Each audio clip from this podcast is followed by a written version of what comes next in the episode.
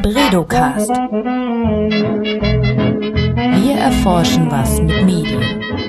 Herzlich willkommen zum Bredocast. Das ist der Podcast aus dem Leibniz-Institut für Medienforschung in Hamburg. Mein Name ist Johanna Seebauer und in diesem Format spreche ich mit Medienforscherinnen und Medienforschern über ihre Arbeit. Heute tue ich das mit Jan-Henrik Schmidt. Herzlich willkommen.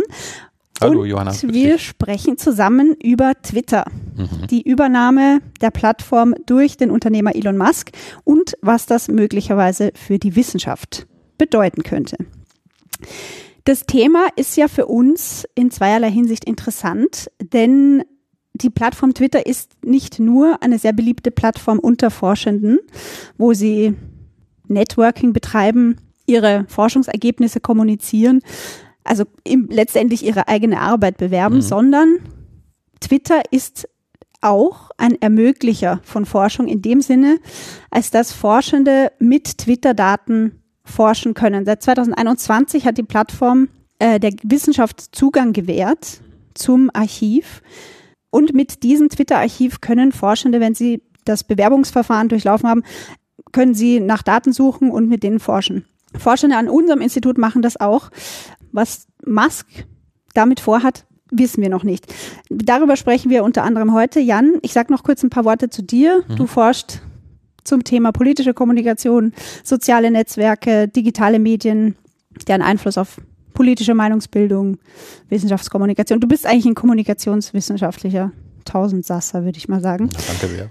Jetzt ist es so, seit 27. Oktober ist der Unternehmer Elon Musk der CEO der Plattform Twitter und die Welt oder Teile der Welt sind so ein bisschen in Aufruhr darüber. Warum mhm. geht uns dieses Thema so nahe? Ähm, ja, sehr gute Frage, weil man würde es nicht erwarten angesichts der der doch, sagen wir mal, bescheidenen äh, Nutzungszahlen, die Twitter gerade in Deutschland hat. Ähm,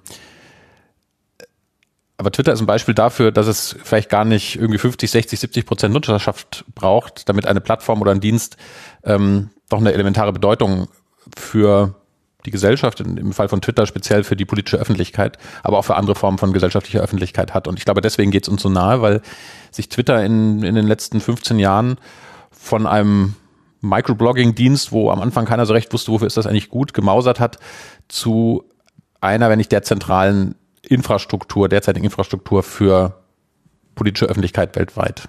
Ähm, das ist ein, ist ein Ort, wo äh, Politikerinnen und Politiker ihre eigene persönliche Öffentlichkeit schaffen, um das, was sie sagen wollen, äh, sozusagen zu senden. Ähm, wir haben viele Personen aus dem professionellen Medienbereich, Journalistinnen und Journalisten, aber auch professionelle Kommunikatoren dort. Wir haben viele politische, Zivilgesell also zivilgesellschaftlich aktivistische Gruppen, aber auch Parteien etc. Ähm, wir haben die interessierte äh, Bürgerschaft, die, die sich auch, auch äh, dort mit zu Wort meldet, so dass jetzt, ich kann ich nicht benennen, aber in den letzten Jahren auch in Deutschland äh, Twitter ähm, tatsächlich aus dem, aus dem Reigen von politischer Kommunikation erstmal nicht mehr wegzudenken ist. Also ich glaube, die Zahl ist, liegt bei vier Prozent. Also vier oder fünf Prozent der Deutschen sind bei Twitter registriert. Genau, es ist jetzt, äh, wäre gut, äh, es ist jetzt die neue ADZF Online-Studie erschienen jetzt vor ein paar Tagen. Ich habe es, muss ich gestehen, noch nicht geschafft, da reinzugucken. Theoretisch könnte man da jetzt noch reingucken.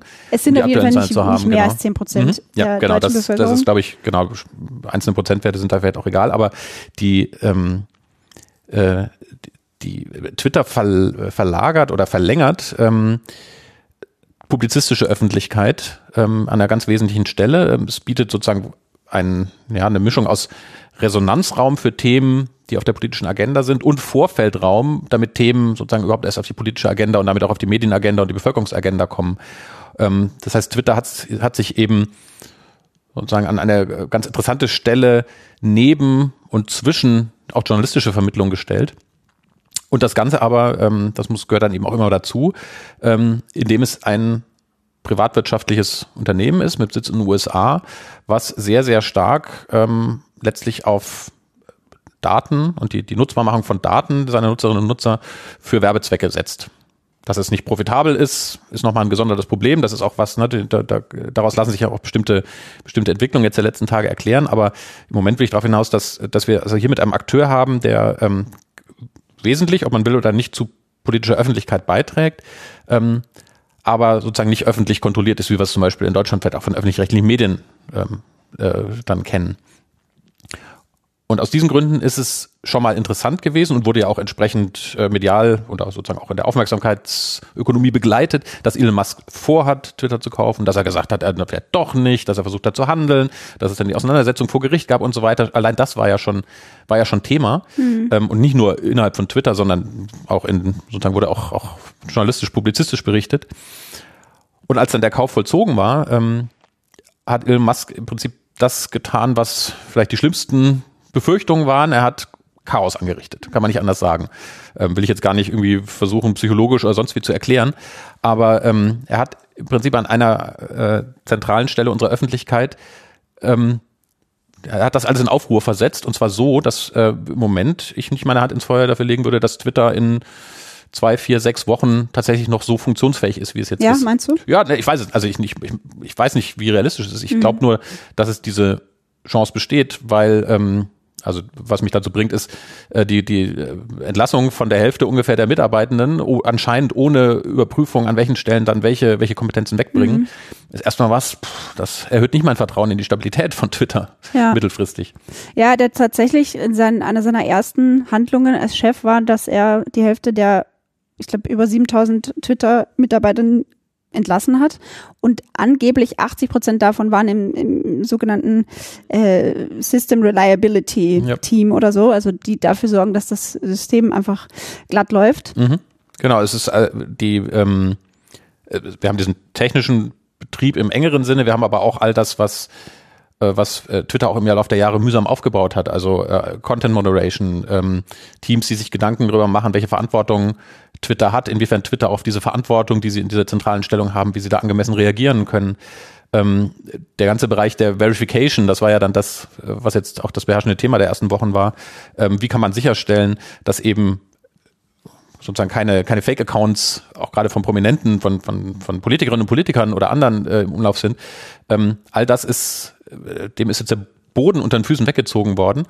Und ähm, diese, also diese Aufruhr an so einer zentralen Stelle ähm, finde ich auch erstmal natürlich ein gutes Zeichen, also tatsächlich ein gutes Zeichen, dass wir uns nicht nur als Wissenschaftler, sondern auch als Gesellschaft ähm, ja auf eine Art Sorgen machen darüber, was da passiert. Das heißt ja nicht, dass Twitter die einzige Möglichkeit ist, für jemals äh, so diese Leistung zu erbringen. Aber es ist jetzt vielleicht auch, und das ist vielleicht auch das Gute in diesen ganzen Entwicklungen, dass wir jetzt ähm, an der Stelle sind, wo wir als Gesellschaft wiederum ähm, überlegen können, hm, gibt es nicht Dinge, die wir vielleicht auf eine andere technisch-organisatorische Infrastruktur äh, bauen wollen? Ähm, werden vielleicht noch über, über so Mastodon oder andere Alternativen sprechen. Ähm, also das ist so ein, es ist eben nicht einfach nur ein Eigentümerwechsel, so, sondern einer, der durch, aus verschiedenen Faktoren eben wirklich dazu gebracht hat, dass, dass aus meiner Sicht Twitter und seine zukünftige Bedeutung wirklich erstmal grundsätzlich in Frage steht. Musk hat ja auch angekündigt, Twitter zu einem Ort der Meinungsfreiheit mhm. machen zu wollen. Und wir wissen ja, dass sein Verständnis von Meinungsfreiheit sehr weit gefasst ist. Und das ist etwas, wovor viele besonders viel Angst haben oder sich Sorgen darüber machen, dass sozusagen die Grenzen des Sagbaren ausgedehnt werden und äh, auf Twitter die Bahn freigeräumt wird für Desinformation und, mhm. und ähm, Verschwörungstheorien vielleicht. Siehst du das auch so, dass das passieren kann? Ja, ja, und das ist ein, also das, das Tragische oder Komische oder Tragikomische ist ja, dass ähm, sich Twitter wie auch andere Social Media Plattformen eigentlich im Lauf der, der zurückliegenden Jahre aus von diesem von dieser naiv liberalen Vorstellung verabschiedet haben. Meinungsfreiheit kann man dadurch gewährleisten, dass jeder alles sagen kann. Twitter hat ja gelernt, dass das dann ohne, ohne Gegenchecks, ohne einen regulierenden Rahmen, ohne auch ohne, ohne Möglichkeiten, äh, bestimmte Regeln und seien es nur Minimalregeln trotzdem durchsetzen zu können, ohne das funktioniert auch eine Social Media Plattform nicht. Beziehungsweise sie mag funktionieren, aber dann eben nicht auf, ähm, auf so einem weltweiten auf so einem, Welt, in so einem weltweiten Maßstab und vor allem auch nicht für die Breite der Nutzerschaft, weil der Anteil von Menschen, die wirklich äh, ein Interesse dran haben oder sich wohlfühlen auf einer Plattform, wo alles von allem gesagt werden kann und es keine, keine Grenzen gibt. Ähm, ich glaube, dieser Anteil ist, ist, ist nochmal viel, viel, viel kleiner als, als das, was, äh, was wir jetzt im Moment sehen. Sprich, also damit will ich sagen, dass ähm, auf dem Weg, ähm, glaube ich, also wenn, wenn Musk oder das Musk von Twitter diesen Weg weitergeht, dann wird es tatsächlich sich in eine radikale Nische zurückbewegen und wird seinen, wird seinen Wert für, also für, die, für den Großteil der jetzt Twitter tragenden Nutzerinnen schafft, Politikerinnen und Politiker, Medienangebote, aber auch viele, viele Personen, die einfach an einem, an einem im weitesten Sinne konstruktiven nicht immer nur harmonischen, aber konstruktiven und, und letztlich sozusagen zivilisierten Diskurs äh, interessiert sind, für die wird es an Attraktivität verlieren. Fandest du die Debatten auf Twitter bislang konstruktiv? Ähm, teils, teils. Also die, ähm, ich habe tatsächlich in den letzten Jahren gemerkt, und es hat nichts mit Mast zu tun, dass ähm, ich Kommunikation auf Twitter zunehmend schwer erträglich fand. Das hat gar nichts jetzt was damit zu tun, dass ich mit irgendwelchen richtig extremistischen Positionen oder so äh, konfrontiert war, die es da ja auch gibt.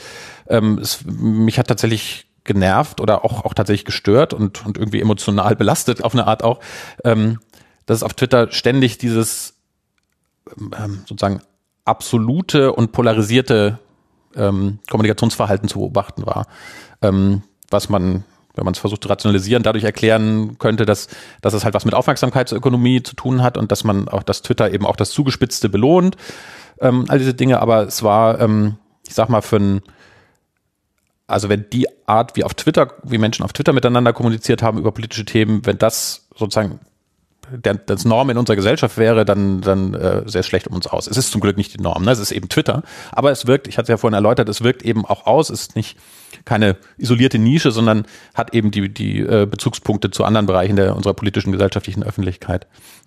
So, das war das sozusagen, das äh, hatte, ist jetzt eine Sache, die hat sich über die, die letzten Jahre, war das so mein Eindruck. Ich habe dann auch mich auf eine Art so ein bisschen persönlich jetzt äh, auf Twitter auch nicht zurückgezogen, aber so ein bisschen beschränkt, habe auch tatsächlich bestimmten bestimmten Accounts, wo ich das Gefühl hatte, die tun mir nicht gut, das sozusagen ständig bestimmte Sachen zu lesen, habe ich dann auch nicht mehr, also die habe ich habe ich entfollowed so, das das ist so das Persönliche, aber ähm, das dieses Problem hat eben durch, also durch Musk, also nein, das Problem bestand schon vorher. Ich hatte den Eindruck, dass Twitter versucht, also das Prä-Musk-Twitter versucht, da auch irgendwie ähm, Umgang zu finden. Nur Musk reißt das jetzt sozusagen ein, was da ist. Und unter Musk, wenn sowas er bisher so immer äußert, ähm, ist, glaube ich, das, was er sich unter freier Meinungsäußerung vorstellt, wäre dann eine Art von Twitter, an der hätte ich tatsächlich überhaupt kein Interesse mhm. mehr dran. Mhm.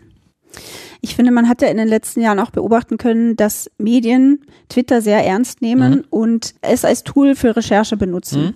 Und Debatten, die auf Twitter stattfinden, dann ihren Weg gefunden haben in Mainstream-Medien und man liest einfach wirklich sehr oft auf Twitter wird dies und jenes heißt diskutiert. XY sagt dies und jenes auf Twitter und so weiter. Meinst du, dass es, dass die Debatten, die wir jetzt führen, äh, durch die Übernahme von Musk, meinst du, dass es dazu führen könnte, dass Journalistinnen und Journalisten das Tool Twitter mit ein bisschen mehr Vorsicht genießen werden? Ja, aber vielleicht nicht. Weil es ja durchaus, äh, durchaus auch kritisch beäugt wurde, dass der Journalismus Twitter so ernst nimmt, wo wir doch eingangs, wie eingangs erwähnt, wo doch so wenige äh, Menschen äh, in Deutschland überhaupt auf Twitter aktiv sind und dann ja. Debatten, die auf Twitter geführt sind, viel zu auf, sehr aufgeblasen werden in den Mainstream-Medien. Ja.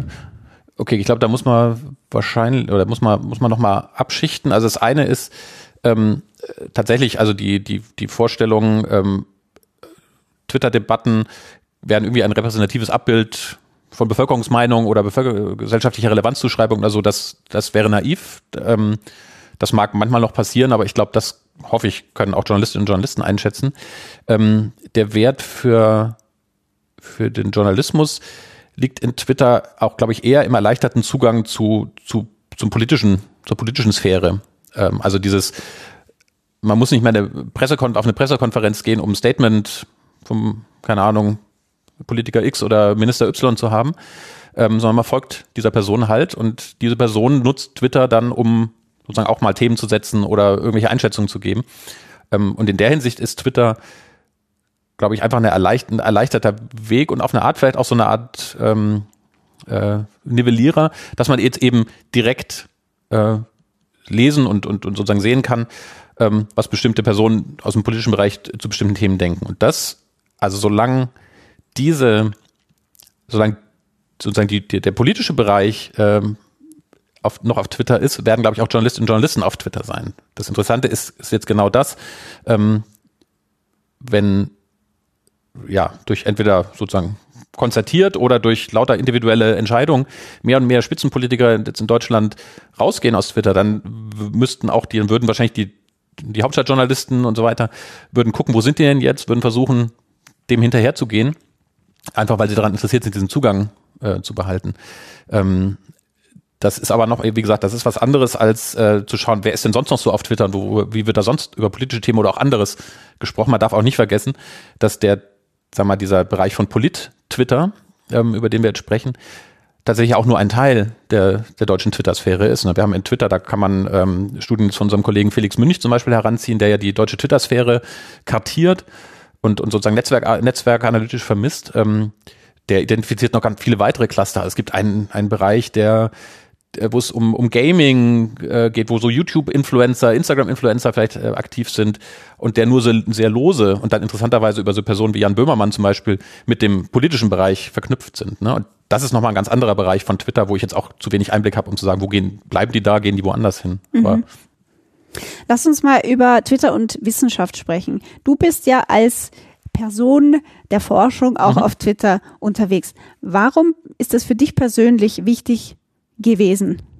Oder immer noch hm, wichtig? Ähm, also ich habe, äh, hast du mir die Steilvorlage zum Ausholen gegeben. Also ich, äh, ich habe ja, bevor ich getwittert habe, äh, relativ viel geblockt, Mitte der Nullerjahre. Und ähm, die, die Blogosphäre in Deutschland hatte auch in sehr viel kleinerem Maßstab, aber eine lange Zeit eine Funktion, die Twitter ähm, dann übernommen hat, nämlich äh, die Blogosphäre, also die vernetzten Blogs, waren ein Ort, wo über aktuelle Themen im weitesten Sinne aus dem Netzbereich diskutiert wurde. Es gab auch noch andere Bereiche der Blogosphäre, aber das war so ein Bereich, ähm, wo man, wo einfach auch Themen gesetzt wurden.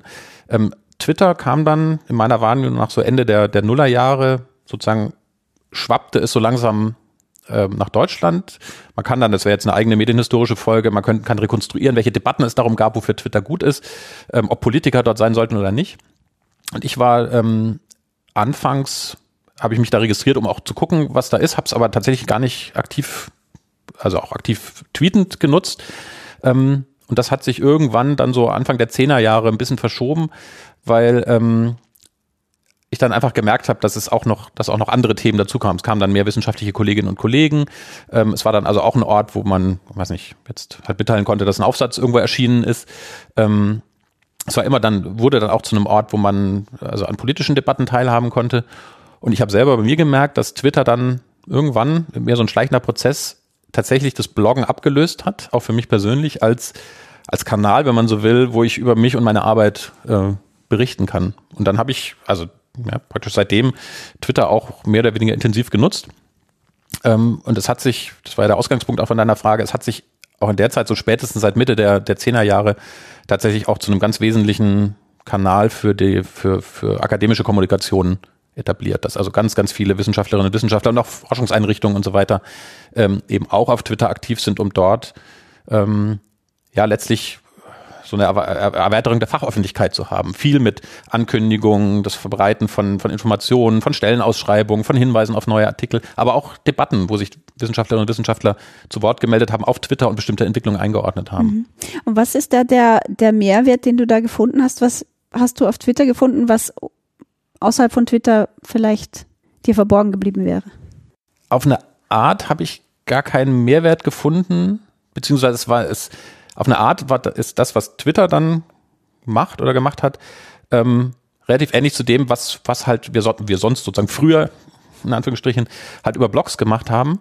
Ähm, der Mehrwert, wenn man so will, aber zweischneidiges Schwert, war halt die, die Kürze und Geschwindigkeit und diese ähm, Erleichterung auch von so thematischer Bündelung, dass man über Hashtags sozusagen sehr viel leichter, als es in der Blogosphäre möglich war, so bestimmte äh, Themenöffentlichkeiten zusammenbinden konnte. Ähm, ich habe gesagt, zweischneidiges Schwert, weil das alles auch sozusagen äh, ja, zu Folgen geführt hat, die ich vielleicht eher kritisch sehen würde. Es hat äh, dieses, ähm, diese ähm, diese ungesunde Mischung aus Selbstdarstellung unter Aufmerksamkeit, äh, Aufmerksamkeitskonkurrenz, glaube ich, noch ein bisschen befeuert. So, ne, ich muss jetzt, ich muss jetzt nochmal einen sieben-tweetigen Thread machen, was die Key Findings von unserem Journal Publication sind, einfach um, um sozusagen das zu verbreiten. Das macht man jetzt so, ähm, dass die, also auch die Geschwindigkeit, mit der Informationen zirkulieren, eben zugenommen hat, dass man sich äh, vielleicht auch in Teilen dieser, dieser ähm, Like-Ökonomie ähm, unterworfen hat. Ähm, das lässt sich jetzt nicht zurückdrehen, aber das sind Dinge, weswegen ich sage, da ist Twitter vielleicht auch nicht nur gut. Na, ich, unterm, unterm Strich hat sicher da positive Folgen auch für die wissenschaftlichen Netzwerke gehabt, aber ähm, es kam eben auch für einen gewissen Preis. Wir haben es eingangs schon erwähnt, es gibt an, an, unserem Institut einige Projekte, die mit Twitter-Daten forschen. Twitter ist also eine Plattform, die im Vergleich zu allen anderen Plattformen, soweit ich weiß, sich der Wissenschaft geöffnet hat. Kannst du das einmal kurz umreißen, wie das alles funktioniert? Twitter und die ganz, also auch die anderen großen Social Media Plattformen sind ja, also sind als, als Forschungsobjekt extrem spannend. Ähm, und wenn man nun jetzt wissenschaftlich beobachten oder nachverfolgen will, wie zum Beispiel bestimmte Debatten sich auf Twitter entwickeln oder Popularitätswerte im Vergleich sind und so weiter, ähm, dann kann man natürlich irgendwie sozusagen alles händisch absurfen und gucken oder auch automatisiert absurfen. Oder aber man äh, bedient sich sogenannte APIs, also Schnittstellen, die die Plattform selber zur Verfügung stellen, um, um an diese Daten, diese Daten anzuzapfen. So. Und Twitter ist, ähm, hattest du gesagt, im Vergleich auch zu anderen Plattformen wie Facebook oder Instagram oder auch YouTube und so weiter, hatte und hat sehr lange eine vergleichsweise offene, leicht sozusagen anzapfbare Schnittstelle gehabt, hat das jetzt nochmal erweitert, auch mit diesem, mit diesem speziellen, speziellen Möglichkeiten für, für wissenschaftliche Forschung. Und ähm, dadurch hat Twitter, war Twitter ganz lange ein sehr oder ist äh, nach wie vor ein sehr beliebtes Untersuchungsobjekt, einfach weil es vergleichsweise einfach ist, an, an Daten und auch an relevante Daten zu, zu kommen. Ähm, das heißt, auch aus dieser Perspektive ist es sehr interessant zu beobachten, ähm, was mit Twitter passiert, und zwar auch wieder zweierlei. Das eine ist, ähm, ist bei all diesen technischen Unruhen, die es jetzt gibt, ist dann vielleicht auch irgendwann das betroffen, worüber mhm. diese Schnittstellen jetzt gemanagt und, und weiterentwickelt werden. Also könnte es irgendwann passieren, dass der Teil sozusagen von Twitter unbrauchbar wird für die wissenschaftliche Forschung. Das wäre schlecht. Und der andere Bereich ist, dass die eher allgemeine Frage, ähm, was passiert denn mit der wissenschaftlichen Forschung zu Twitter, wenn Twitter weniger relevant wird? Sozusagen, was erforschen wir dann? Okay, da werden wir was finden, aber sozusagen das ist, na, manche Kolleginnen und Kollegen haben halt auch einen Großteil ihrer Forschungsaktivität auf Twitter Studien aufgebaut, ist auch völlig in Ordnung, aber das ist sozusagen das eine. Ähm, oder auch was passiert, wenn tatsächlich, das ist jetzt der Worst Case, wenn Twitter sozusagen so zusammenbricht, dass da eben auch, ähm, wenn man so möchte, das Archiv, was Twitter ja auch auf eine Art darstellt, weg ist ähm, und damit auch die Möglichkeit, dass wir als Wissenschaftlerinnen und Wissenschaftler beobachten, auch retrospektiv, was ist denn da passiert? Mhm. Wer war denn da? Wie waren denn da so bestimmte Verläufe, wenn das nicht mehr zugänglich ist? Du meinst, er könnte das mal das Archiv manipulieren oder nicht manipulieren, halt vielleicht irgendwann tatsächlich einfach irgendwann nicht mehr, sozusagen nicht mehr, wie gesagt, das ist jetzt ein, wahrscheinlich ja, ja. so ein Extremszenario, aber ähm, wenn Twitter Konkurs geht, stellt sich ja tatsächlich die Frage, was passiert dann mit, also nicht nur mit den Mitarbeitern, die, die dort jetzt arbeiten, sondern auch tatsächlich, was passiert mit dieser Infrastruktur, die, die ähm, ja auch aus Daten besteht. Und es ist in dem Punkt interessant. Es gab Anfang der Zehnerjahre mal eine Initiative ähm, der Library of Congress, ähm, ob nicht dort auch eine Art Twitter-Archiv aufgebaut werden müsse. Und das ist, ich krieg's nicht mehr ganz zusammen, das ist auf jeden Fall nicht geschehen. Ich weiß nicht genau, woran das dann letztlich gescheitert ist. Aber ähm, sozusagen, das, wir sind im Moment halt in der Situation, dass wenn tatsächlich Twitter mal weg wäre, wie gesagt, Extremszenario, ähm, es allenfalls sozusagen verstreute Datensammlungen, teils bei Wissenschaftlerinnen und Wissenschaftlern, teils woanders noch gäbe, ähm, aber eben nicht mehr sozusagen das Archiv dieses, dieses zentralen Teils unserer Öffentlichkeit der letzten zehn Jahre. Mhm. Hat sich denn Elon Musk schon dazu geäußert, was er mit, mit diesem Twitter-Zugang machen möchte? Mit den, mit den APIs? Ja. ja. Das weiß ich nicht genau. Ja. Also ich habe es noch nicht, ich, ich, muss aber gestehen, ich lese nicht jeden seiner Tweets. Ja. Ich, ich glaube nicht, aber äh, das hätte ich dann möglicherweise doch, wäre es irgendwie, hätte ich es auf den Radar bekommen, aber ich glaube nicht. Könntest du dir vorstellen, dass er sagt, nee, das brauchen wir nicht? Und das sozusagen den Zugang einfach schließt? Ich könnte mir jetzt spontan, könnte ich mir vorstellen, dass er sagt, das brauchen wir, aber das kostet Geld. dass das, also Ne, ich weiß nicht, ich will jetzt nicht auf Ideen bringen, aber ne, ja. genau, dass er, dass er halt sagt, ja klar, ähm, äh, auch Wissenschaft soll dann halt zahlen. So, ja. Aber genau weiß ich es nicht nehmen. Okay, lass uns ähm, mal aus der Twitter-Sphäre aussteigen und auf andere Plattformen gucken. Twitter-Alternativen sozusagen. Mhm. Momentan ist immer von einer bestimmten Plattform die Rede, die sogar aus Deutschland kommt, Mastodon. Mhm. Du bist da auch schon aktiv. Seit wann? Ähm, ich glaube Ende Oktober, also noch nicht lange. Ach so, jetzt. Ja, ja, also ja. Quasi Musk hat dich Mhm. dazu gebracht, dass du da. he made me do it. Äh, nee, ähm, ja, ja, genau. Also es war dann, äh, also danach erst, ich hatte das vorher, es gab mal im, im Frühjahr schon mal, ich glaube, als Musk angekündigt hat, Twitter zu übernehmen oder als es nochmal irgendwie wieder einen Schritt weiter ging, da gab es schon mal so eine, so eine erste, auch auf Twitter sozusagen spürbare, ah, wollen wir nicht mal jetzt, ist nicht so langsam mal Zeit, woanders äh, eine neue Heimat zu finden. Da tauchte Mastodon auch schon auf, aber das war, für mich war das noch war das noch nicht so. Und jetzt, jetzt so durch die jüngeren Entwicklungen, ähm, dachte ich aber, komm, ich will es mir zumindest mal angucken und schauen, was das so Mhm. Ja, ist. es, es ist, man merkt schon auf Twitter selbst, dass die Leute immer davon sprechen, Mhm. äh, wir wandern jetzt äh, aus nach Mastodon. äh, ja, weil sie einfach Angst haben, Musk wi- wird ihr Spielzeug jetzt Mhm. kaputt machen, so nehme ich das wahr. Und es ist aber tatsächlich so, dass die Nutzerzahlen von Mastodon sich seit der Twitter-Übernahme von Musk verdoppelt haben Mhm. und sie liegen jetzt bei über einer Million registrierter Nutzer. Ähm, was macht denn Mastodon aus für dich? Ähm, Das ist ja in der, in der sieht, sieht Twitter sehr ähnlich. Es ist ein Microblogging-Dienst. Du hast, kannst so Kurznachrichten schreiben wie auf Twitter, aber es ist doch ganz grundlegend anders. Genau, und das ist, und das ist auch, glaube ich, wichtig, das von Anfang an auch eigentlich so zu framen, dass Mastodon eben kein Twitter-Ersatz im, im 1 zu 1 Sinne ist. Es ist also nicht einfach Twitter nochmal von einer anderen Firma oder einem anderen, äh, mit einem anderen Interface und anderen Farben oder so, sondern ähm, die äh, Twitter ist ein zentralisierter Dienst. Ja, es gibt also natürlich hat Twitter technisch auf einer, auf einer dezentralen Cloud-Infrastruktur, bla bla bla bla, aber ähm, an sich ist es ein, ein äh, sozusagen ein, ein Dienst, der in der Hand eben des Unternehmens ist äh, von Twitter und zentral sozusagen gesteuert und auch verändert wird. Äh, und Mastodon setzt dem gegenüber eben auf eine verteilte Infrastruktur, ähm, gerade bei den Servern. Das heißt, es gibt eben nicht den einen Twitter-Server, ein bisschen vereinfacht, ähm, oder nicht den einen Mastodon-Server, wie es den einen vereinfachten Twitter-Server gibt, sondern eine Vielzahl von, von verschiedenen Servern, die sich untereinander vernetzen. Und die Leistung, die Entwicklungsleistung ist dann nicht nur jetzt ein, sozusagen ein Interface, um, um dann auf Mastodon irgendwie was zu senden, sondern auch darunter nochmal die, die Ebene, diese Server miteinander sprechen zu lassen. Ähm, und dafür zu sorgen, dass sozusagen jeder praktisch einen Server aufsetzen kann und sich dann über so Schnittstellen äh, andocken kann. Das ist so, das ist also das ist eine dezentrale ähm, äh, dezentrale äh, Infrastruktur, die noch dazu ähm, nicht isoliert ist, sondern Teil des sogenannten Fediverse ist. Das ist also ein letztlich, wenn man so möchte, ein Gegenentwurf zu den zu diesen zentralen Social Media Plattformen, sondern ein, ein Entwurf, der stärker auf viele dezentrale Dienste, die aber zueinander sprechen können und, und Daten austauschen können und Konnektivität herstellen, aufgebaut ist. Und es ist eben äh, im Kern als Gesamtprojekt eben nicht auf, nicht auf äh, Profitmaximierung und kommerzielle Verwertung angelegt. Es mag einzelne Instanzen geben, ähm, hinter denen eine GmbH zum Beispiel steckt oder sowas und wo auch natürlich, und es muss natürlich auch diese Infrastruktur bezahlt werden, aber ähm, das, da sind eben verschiedene Wege denkbar, ähm, die nicht alle oder weiß gar nicht, also zumindest überwiegend nicht auf äh, Werbevermarktung dann basieren. Es ist also, ähm, wenn man, also insofern ist es tatsächlich ein Gegenentwurf, ähm, der einen, glaube ich, wenn man das nutzt, gar nicht, gar nicht groß kümmern braucht, weil man kann Mastodon auch im Prinzip wie Twitter nutzen. Äh, Man macht halt seinen Account, man kann dann anderen Accounts folgen, das kann man auch über Server hinweg. Ähm, man kann dann Sachen empfangen. Man wird es, glaube ich, am ehesten den Unterschied merken, dass äh, es nicht diese viralen Effekte gibt wie bei Twitter. Also wenn ich etwas, ich krieg nicht gefühlt, kriege ich längst nicht so viel sozusagen reingespült von, von anderen äh, Accounts in meine, auf mein eigenes Sichtfeld.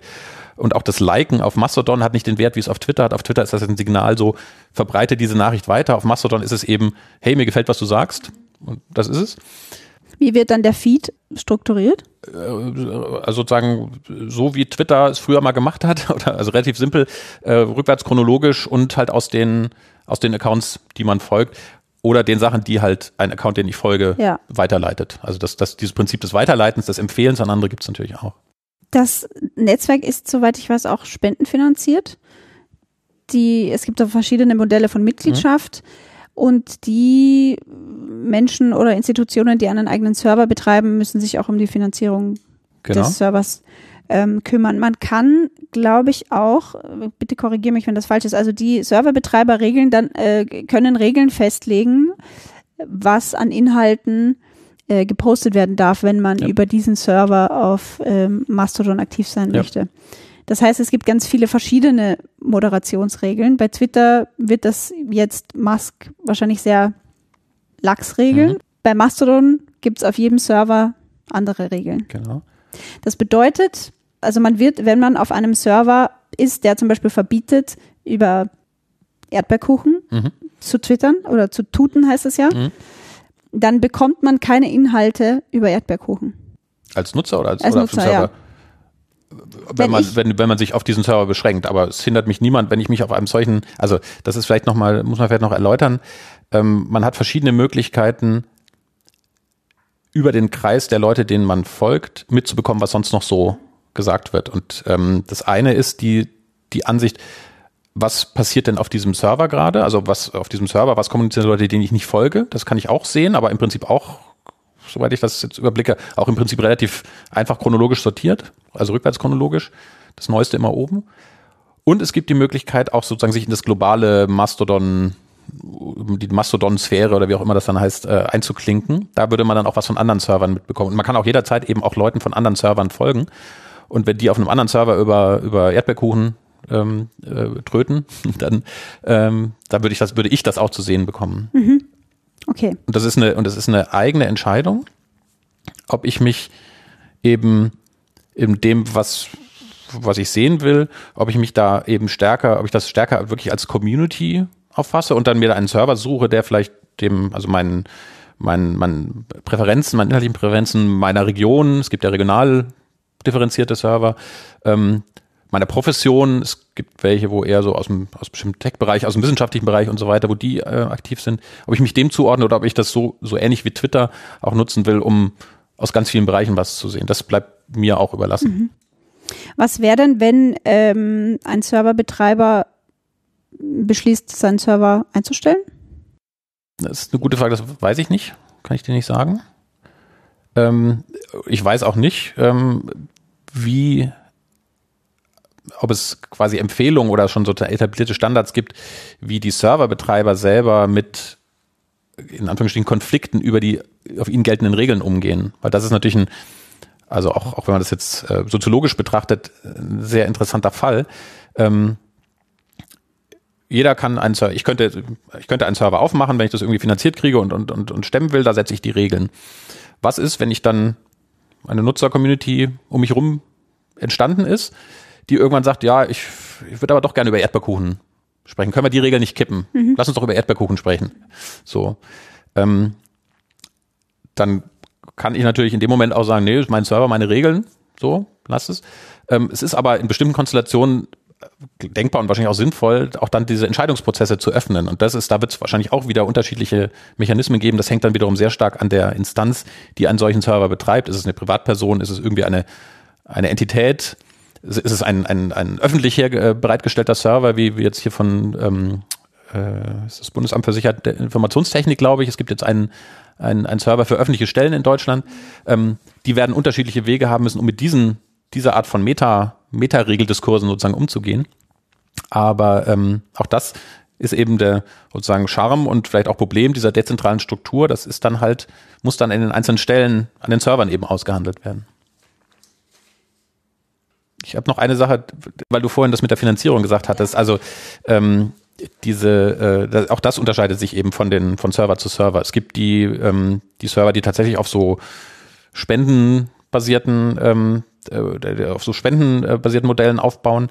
Ähm, es gibt die, äh, es gibt dann aber eben auch Server, die werden von von von Einrichtungen betrieben. Ähm, ich habe jetzt gesehen, dass glaube ich Verdi und die Deutsche Journalistinnenunion eine eigene Instanz anbietet, ähm, die dann wahrscheinlich sozusagen von der Organisation getragen wird. Es gibt diesen diesen ähm, Server eben für so Bundeseinrichtungen, der wird dann eben aus öffentlichen Geldern bezahlt. Es wäre äh, denkbar und vielleicht auch sinnvoll, ähm, ob vielleicht äh, öffentlich-rechtliche Sender oder die ganzen Senderfamilien eigene, eigene Instanzen anbieten, ähm, Universitäten, Hochschule, das äh, weiß vielleicht die DFG oder das Deutsche Forschungsnetz könnte, könnte einen Server ähm, anbieten. Also es gibt ganz viele unterschiedliche äh, Finanzierungsmodelle, darauf wollte ich hinaus. Und ähm, wahrscheinlich wird es irgendwo auch welche geben, die in irgendeiner Form das vielleicht auch für Monetisierung nutzen können. Weiß ich jetzt nicht, aber ich glaube nicht, dass es grundsätzlich ausgeschlossen ist von den sozusagen von den, von den Nutzungsbedingungen von Mastodon, mal vereinfacht gesagt. Aber das Wichtige ist eben, es ist eine Vielfalt von und, und eine Vielfalt, die zu einem größeren Teil als ähm, als andere Angebote eben auf einer öffentlichen Finanzierung beruhen, was ich angemessen finde für eine Infrastruktur der öffentlichen Kommunikation. Wie siehst du die Zukunft von Mastodon? Meinst du, das könnte so richtig durch die Decke gehen als Plattform? Ähm, also es könnte, ich, es wird irgendwann dann der Punkt äh, kommen, wo sich solche Skalenprobleme stellen. Ne? Also sehr große Server mit nicht nur sozusagen, wer, wer zahlt die Infrastruktur, wer, wer hält das am Laufen, sondern auch wer regelt die Konflikte, die unausweichlich kommen werden. Also auch, auch ähm, sozusagen, wer, wer sorgt dafür, dass die auf dem Server geltenden Regeln eingehalten werden. Ähm, also das, und, und ob das dann klappt ähm, oder nicht, das kann ich nicht prognostizieren. Ähm, es wäre, also mir geht es jetzt gar nicht um Mastodon an sich, aber äh, was ich gerade meinte, diese, ähm, dieses Ziel, äh, wir möchten zentrale Teile unserer digitalen Infrastruktur nicht ausschließlich in äh, kommerziell motivierten, monopolisierten Händen sehen, sondern wir, es muss Alternativen geben und diese Alternativen sollten in der weitesten Sinne öffentlich finanziert sein und nicht auf Profitmaximierung ausgelegt sein. Das halte ich als Ziel eigentlich für, für elementar. Das ist quasi die zentrale Herausforderung, auch die, die sich so auf dieser Ebene von Mediengestaltung, Medienpolitik äh, im Moment stellt. Und da ähm, finde ich es sehr interessant und auch sehr, sehr gut, dass, dass sich da jetzt im Moment durch Musk, ohne dass er es wollte, sicherlich so ein Fenster aufgetan hat, wo man auf einmal merkt, oh, hm, guck mal, können wir hier nicht jetzt mal andere Schritte gehen? Ich glaube nicht, also solange es Twitter weiter gibt und das nicht komplett sozusagen verschwindet, ähm, werden auch in Deutschland dort viele Menschen, viele Organisationen sein, vielleicht auch das Gefühl haben sein müssen. Aber ich habe den Eindruck, dass es schon gehörigen Teil gibt, der auf Mastodon rüberwechselt und ich glaube nicht, dass der zu Twitter nochmal zurückgeht. Der wird da seine neue, seine neue Heimat finden sozusagen. Ja. Interessant wird's ja auch, wenn Mastodon weiter so schnell wächst, dann wird irgendwann das Netzwerkdurchsetzungsgesetz für die Plattform relevant. Ne? Ab das, zwei Millionen registrierten ja. Nutzern greift dieses Gesetz. Also das Gesetz, das ähm, hm. falsche Informationen und äh, also eigentlich illegale Inhalte, Hassrede und so weiter stoppen soll. Da mhm. wäre dann die Plattform verantwortlich dafür, dass diese Inhalte gelöscht werden. Es müssen, glaube ich, Beschwerdeverfahren auch äh, eingerichtet werden. Da ist aber die Frage, wer ist denn verantwortlich? Ja, ja. Die Serverbetreiber? Nee, vor allem, also die, davor gelagert, äh, glaube ich, auch noch die Frage, ähm, was wird gezählt? Ja, weil, also nur Mastodon-Accounts äh, über die Schwelle, genau, das müsste, weil es gibt eben in dem Sinne gibt es nicht den Betreiber von ja. Mastodon. Es gibt Betreiber von vielen, vielen verschiedenen Servern, die sich darauf geeinigt haben, eine gewisse zueinander sprechende Infrastruktur zu nutzen. Ähm, das ist, also da bin ich jetzt nicht Jurist genug, um, um, also um zu gucken, ist das in dem Gesetz schon irgendwie berücksichtigt?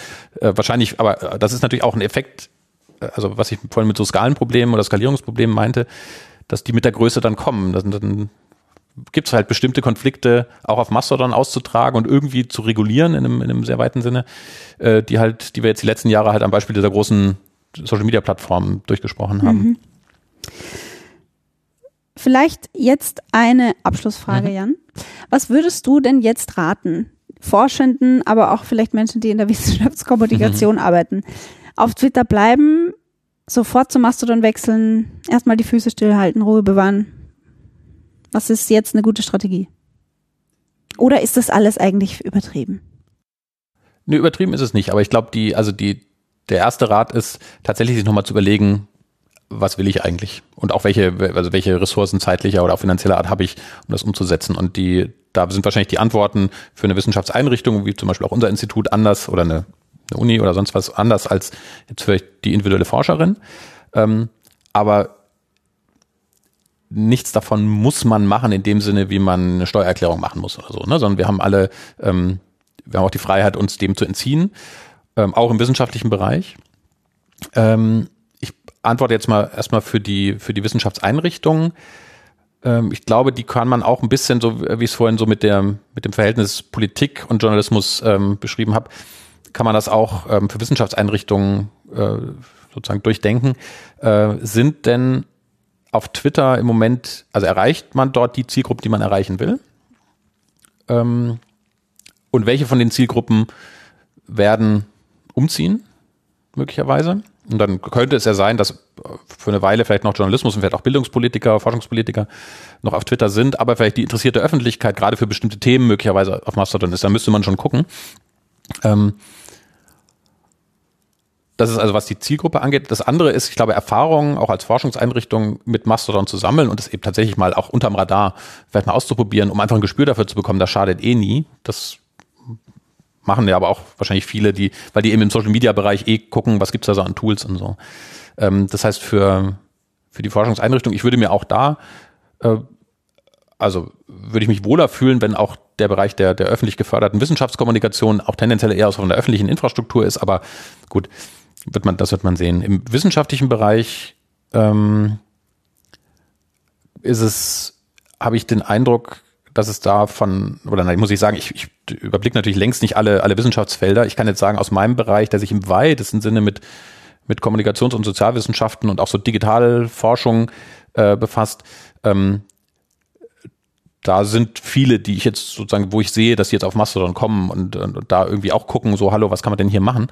Ähm, ich glaube, da ist es, also aus Sicht des, der individuellen wissenschaftlich tätigen Person ist es ja auch wieder entscheidend, will ich das als, als Visitenkarte verwenden? Ähm, oder will ich so als, als äh, sozusagen Hinterbühne für akademisches Geplauder äh, nutzen, wo ich mich halt mit anderen so ein bisschen, also auch, auch austausche, auch mal irgendwie Scherze mache oder sonst was? Oder will ich alles zusammen?